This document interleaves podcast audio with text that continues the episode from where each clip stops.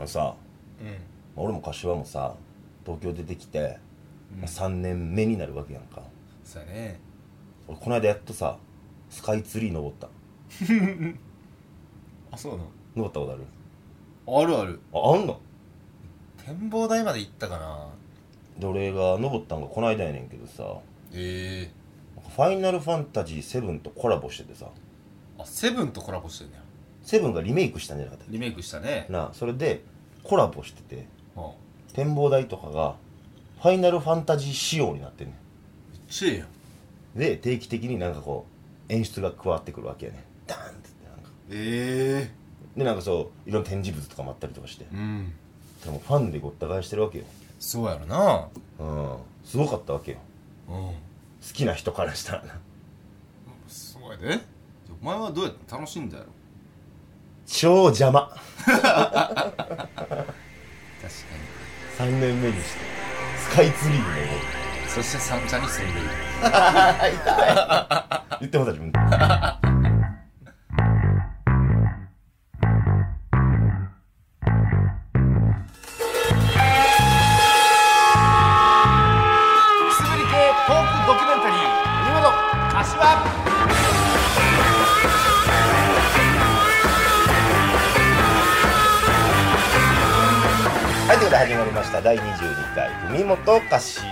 柏」い。この番組は関西出身の売れないフリーのラジオディレクター文元大輔と全く売れていない YouTuber 柏プラスチックが花の都大東京でメイクマネーするまで寄ったトークドキュメンタリーです。ということでね。肩書き変わりましたね。働きも変えていきましょうもう。もうなんか20回超えると節目なんかな 変わってくるね。30歳ですしね。ほんまに、ねということでやっておりますけども、はい。え今日は7月の26日の日曜日ということで、はい。今日何の日かご存知でしょうか？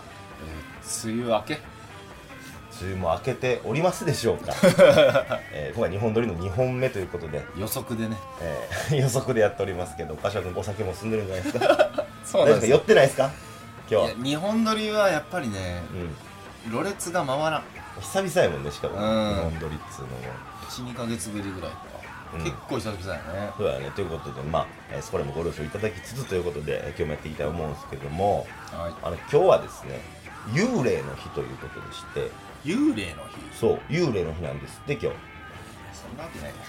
そんなわけない。よ どういう会社だよ ということでまあね最近階段すごいブームになってるなと思って。まあ確かになんかね YouTube でもそういうの多いやん芸人さんとかもそうやし、うん。それで言うとさ松原谷さんっておるやん。芸人の。事故物件住みます芸人。の。知ってるあの人の「怖い間取り」っていう本。読んだことないな。めちゃくちゃ売れてさ。え今もう「怖い間取り2」まで発刊されてるんだけどさ。なんと映画化ですよ。ー、映画か主演松原谷氏役。亀梨君ですよ。やば。絶対こけるやん。どうなっとんねんって思うやろ。なあまあそれぐらい今階段がやっぱブームなわけですよ、それ聞いたらブームやわ。うん、イベントとかやったらもうほんとソールドアウトですしだから僕たちもそれにあやかりましてはい。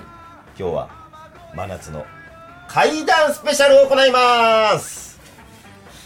階段スペシャル？階段スペシャルです。えどういうこと？いや僕たちもうん。自分の持っているうん。とっておきの階段を喋って 今のブームに乗り階段師として。階段師聞いたことない。ラジオディレクターでもなく YouTuber でもなくああ。階段師として新たな一歩を踏み出していこうじゃないかという。階段師ね。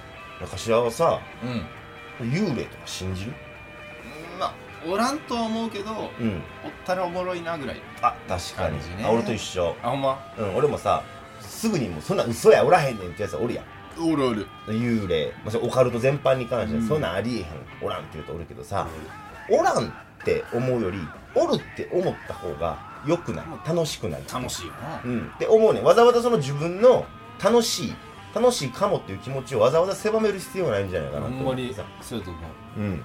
この間ね YouTube 見てたらうん。バンアパザ・バンドアパートってバンドのベースの原さんっておるんですけどはい。あの人も結構階段とかしはるんよ、そうなんや。うん、でその人が言っとってんけど原さんなんか最近階段飽きてきたとそう最近なんかやってないんやって話をしとって。うん。あの人の階段めっちゃ怖いねんめそうなんや。っちゃ怖いねんけど最近飽きてきたと。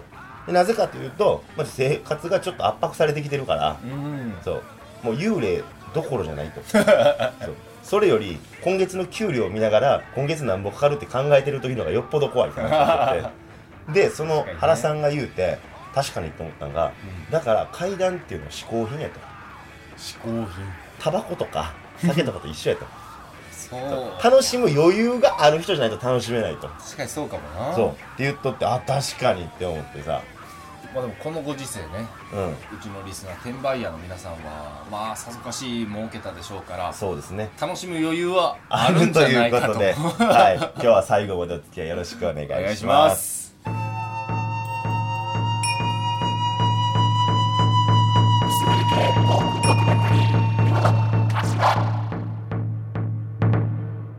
じゃあまず僕から話しようかなと思うんですけど、ゃあ電気暗くする？電気暗くする？一旦ね。はいは雰囲気出る。パチンタイプなんやね。い。パチンタイプ。P じゃないね。んねそこ引っ張るとこじゃない。タイトルをつけるなら、手を振る女とでも言いましょうか。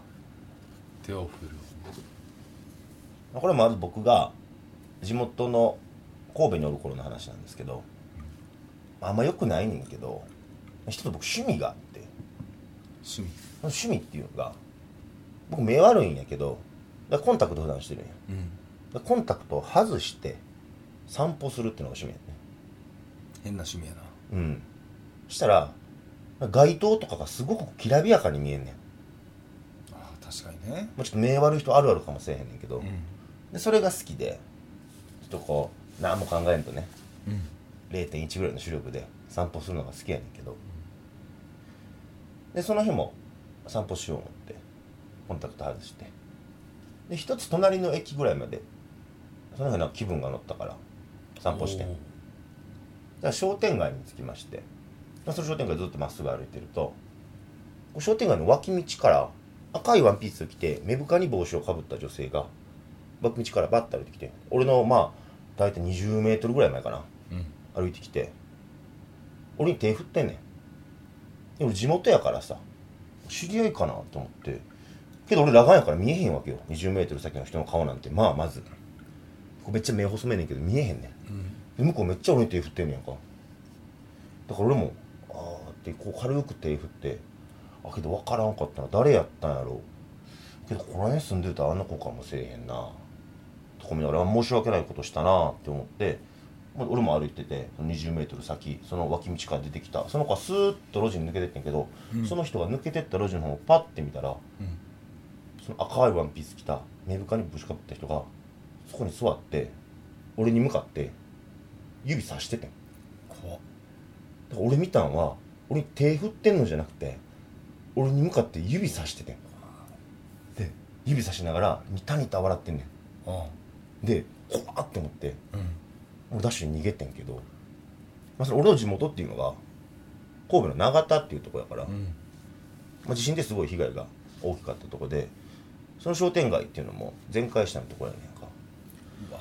でもしかしたら、まあ、これはこじつきかもしれへんけど、まあ、あの赤いワンピースを着た女性っていうのは何か関係があるのかもなって思ったっていう話です指さしてた。俺目見えへんからさ目悪いからさ俺にこう手を振ってるって思ってた横にな。どどっちなんやろね。横に手を振ってるって思ったらパッとその女性見たら縦に俺に向けて指さしてた注意でやってんのかそれとも次は「お前だ! わざとらしい怖い方に持っていこうとする」ということなの。あちょっとね中盤は鳥肌立ちました。あ本当ですか？はじゃあ次は柏君のお話。いわかります。はいお願いします。いやなんか、まあ、この怖い話ってやっぱり心霊現象というかはい。みたいな体験不思議な体験というか、うん。後々考えると怖いなっていうはい。やつなんやけど中野坂上の妖精。中野サッカー上の妖精？という話？はい。えーこれ僕が2年前ぐらい上京したての頃、えーあの頃ね確か東京では結構雪が降ってて。12月ぐらい。雪がコンコンと降ってる中、えー僕は自転車でねまだそんなに積もってなかったんでちょっと買い物に行こうかと。で僕のマンションは自転車置き場とエントランスまあつながってはおるんやけどちょっと離れてると。でエントランスを通って自転車置き場に行くんですけどで玄関出てエントランス行ったらなんかね遊んでる子供がおって何してるんかなと思ってどうやらボールを投げてると。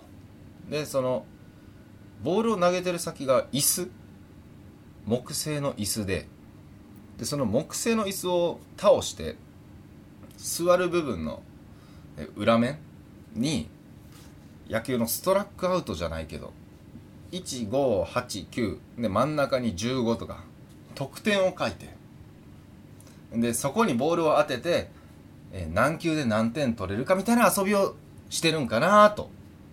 でその子供がだいたい年が10歳とかまあ9歳ぐらいの小4ぐらいかな。っていう感じの子で。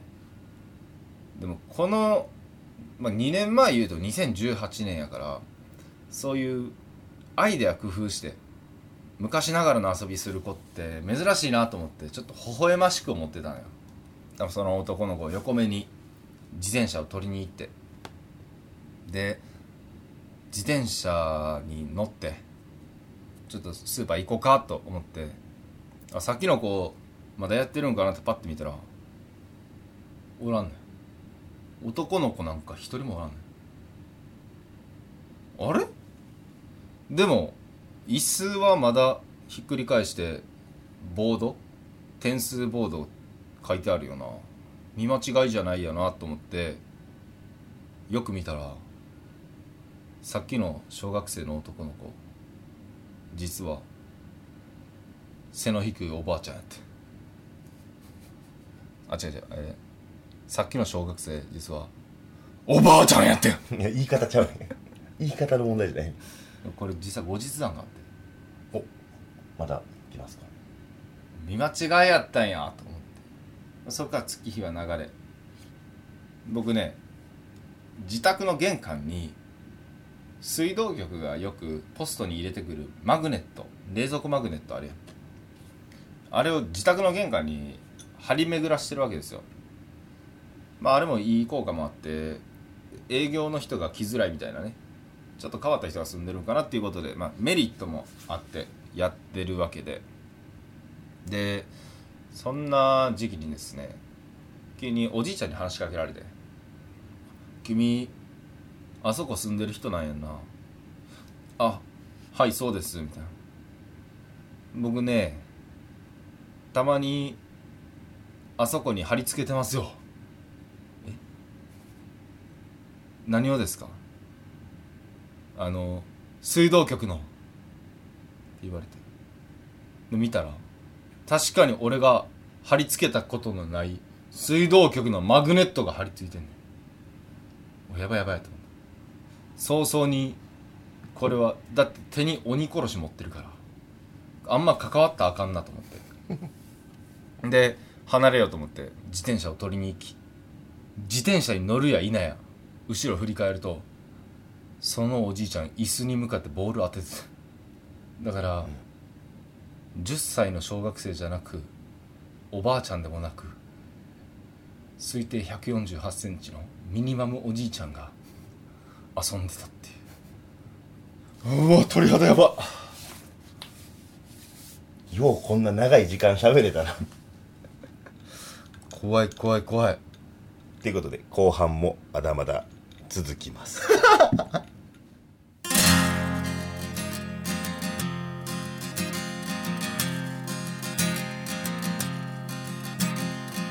近所じゃもっぱら噂です。ついにこの町にも出たらしい。あそこのうちのケンちゃんがあれにかかったという話。3か未満の高熱に。その後のことは知っての通り。原因は未だ分からずに。治療の手立てもないそうな。そして何より怖いのが子供にうつりやすいという早く出てってもらわないと。安心して暮らせない。この子にもしものことあれば。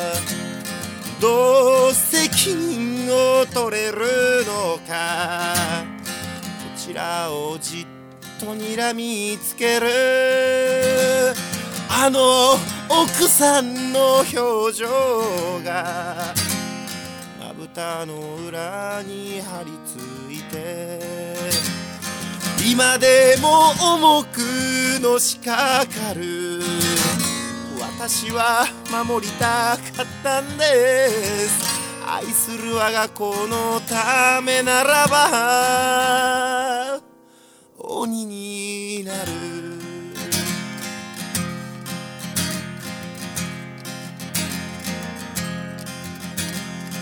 近所じゃもっぱら噂です。この町を去ったのいいか。ケンちゃん施設にいたとか。本当のことはわからない。ただこうして祈るだけ。幸おからんこと。声に出してはなりません。だけど私は言いたかった。誰か教えてほしい私が間違えていたのでしょうか。鬼にな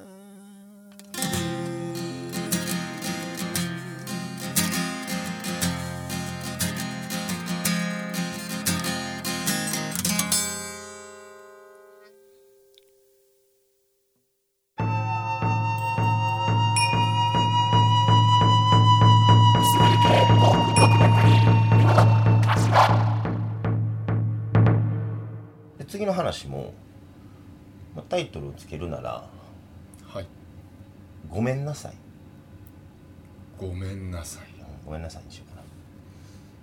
まあこれは俺が小学生の時の話やねんけど。うん。俺んちって恥ずかしながらすごい狭かった。んうん。そんな貧乏っていうと貧乏でもないねんけど、まあ、部屋もそんな広いわけでもなくて俺の家族構成が父親母親俺妹弟やねんけど父親が寝室で寝て寝室。そこじゃない。で母親と俺ら3兄弟がリビングで布団を引いて寝とってん。同じ部屋でね。もうずっとそれで小学校の頃までやってたんやけど、ある日俺が、まあ、いつものようにリビングで4人で寝てるわけよと寝苦しいなと思って。あ寝れへんなって思ってたら隣で寝てた妹がむくって立ち上がって玄関の方にスタスタスタスタっと歩いていってんでトイレ玄関の方があるからさあさトイレ行くんかなって思ったらいきなりドーンって大きな音がして「ごめんなさいごめんなさいごめんなさい許してください申しませんごめんなさい許してください」って妹が土下座して頭をどんどんフローリングに打ちつけて「ごめんなさいごめんなさい申しませんごめんなさいごめんなさい」って言ってんねんでもびっくりしてさ「どうしたん?」って言って妹の見に行くやん妹がもうそうやってすごい異様な光景やからさ俺も立ち尽くしててん。どうしてんか分からなくて。そしたら母親がバーって起き上がって妹の駆け寄って「はいもう大丈夫やからもう大丈夫やからはいもう大丈夫やから」って妹愛って言うんやけど「はいもう大丈夫やからもう大丈夫やからはいもう大丈夫やから」って妹を落ち着けてんねん。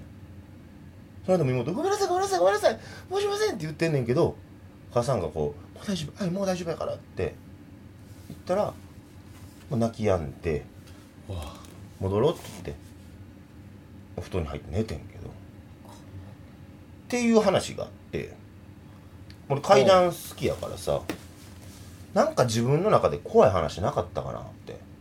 うん。何年か前にね思って思い返してたらあそういえばと思って今の話をうん。思い出してん。うん。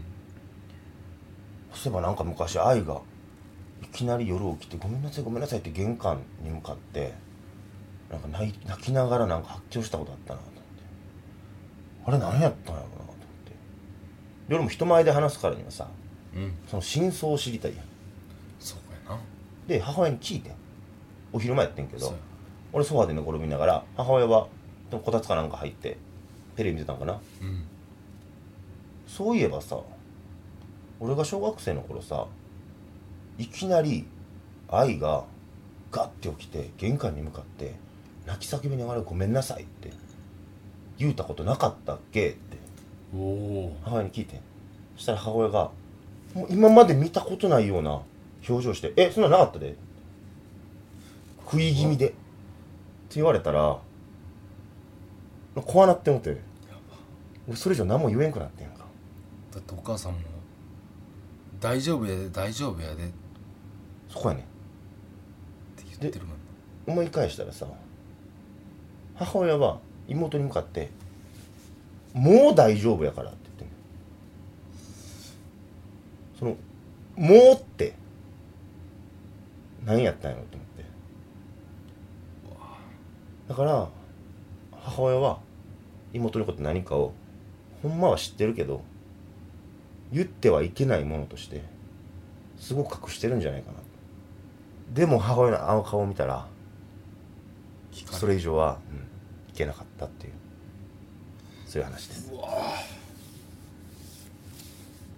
3個鳥肌。少な。3個だった。あこれは肌荒れ。お前それ考えてたんか？考えてないよ。実は俺もあと1個だけ恐怖体験うん。ありまして。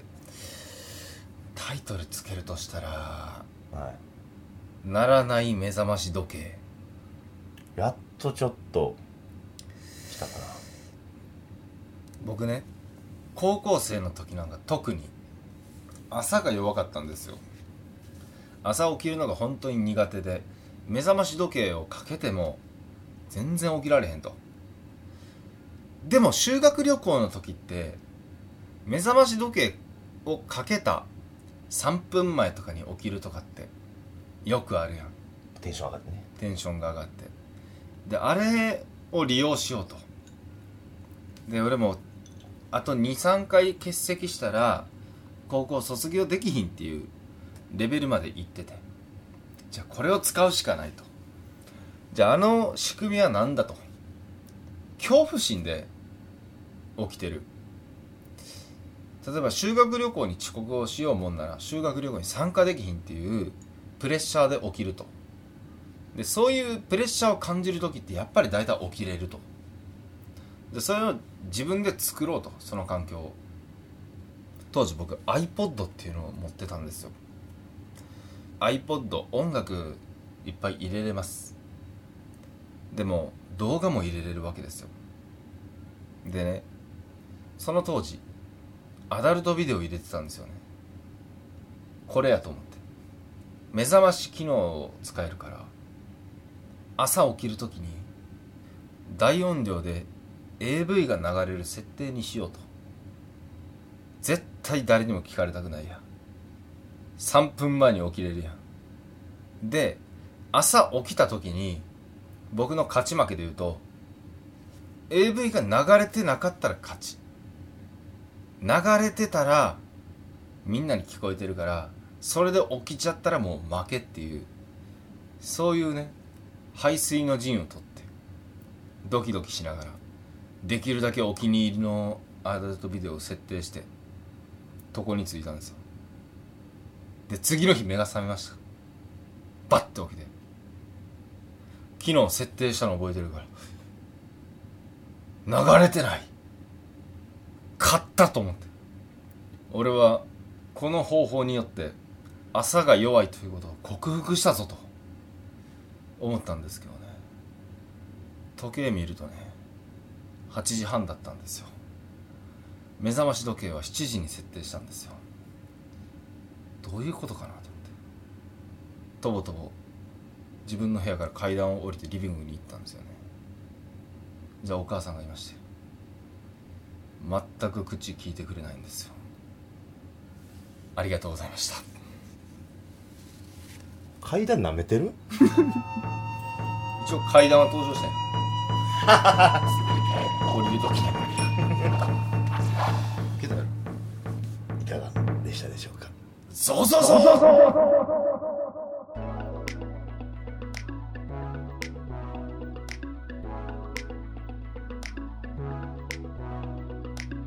はいということでそろそろエンディングのお時間ですと怖いな怖いな怖いなということでメッセージ紹介していきましょうはいはいメッセージ届いております。ありがとうございます。シュリバンさん。シュリワンさん。あ20回おめでとうございます。りがとうございます。ラジオとかほとんど聞かない私ですが日曜日の夜の楽しみになっています。ありがとうございまはい。す、ですね嬉しいね。はい。30回までとか言わずにずっと続けてください。音符マークと。音符マークということで。え続けますよそんなに。ね。でも知ってる？んまあ、今日ラジオのうん。あるあるっていうかあれやねんけどラジオ番組のね、ラジオあるある。うん、怪談特集みたいなうん。うんした番組っていうのはうん。結構早めに打ち切りになるっていう。え知っててやった？なんかねそういうジンクスがあんねんラジオ業界で。ちょちょ待って待って待てよ待て。よお前この企画やりだしたよな。俺がやりたいって言ったな。終わろうとしてる？ただ一つ考えてくるなんやラジオ番組、まあ民放のラジオ番組っていうのはスポンサーがあり、はい。局の意向があり。やねんで終わるわけやけど俺らは怪談やったとて 誰かの意向で終わるってことがないねなるほど。んなるほどですよ。で30回で終わったとしたらその理由は？船かいやわかんないですよ。いや船これももしかしたら安倍のせいかもしれないやもうむずいって。安倍そんな強ないって。ね、えーということでまあ30回超え40回50回とね続いていけるように頑張っていきましょう。はいいうことですけども、えー今日真夏の怪談スペシャルやってみていかがでしたか？やっぱりなゾゾゾってすんのなんか気持ちいいね。まあねなんて言いますか？夏ですからね、うん。ちょっとでも涼しい気持ちになっていただけたらというところありますけども、ねうん涼しいと寒いは違うやん、ね、そうだね。その辺はコメント欄でお待ちしております。寒かったですって言われたくない。ね。そうですね。まあ皆さんのそういう身近であった自身の体験でもいいですし怖い話みたいなのもぜひぜひコメント欄聞ね聞きたいですよね、うん。お待ちしておりますということで、えーまた来週もお耳にかかりましょう。文元お前だ。文元お前だ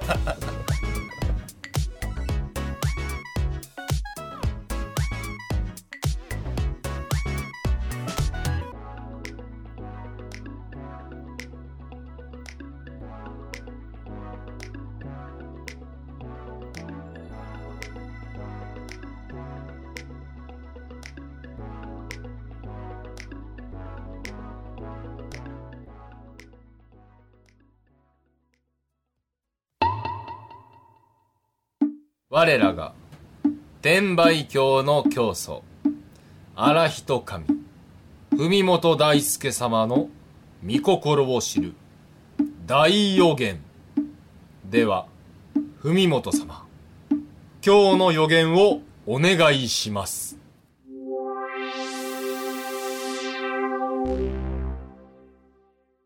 来週あたりまた知らない声優同士が結婚するでしょう。いや多いけどな。あんま言ったらあかんでねそういうこと。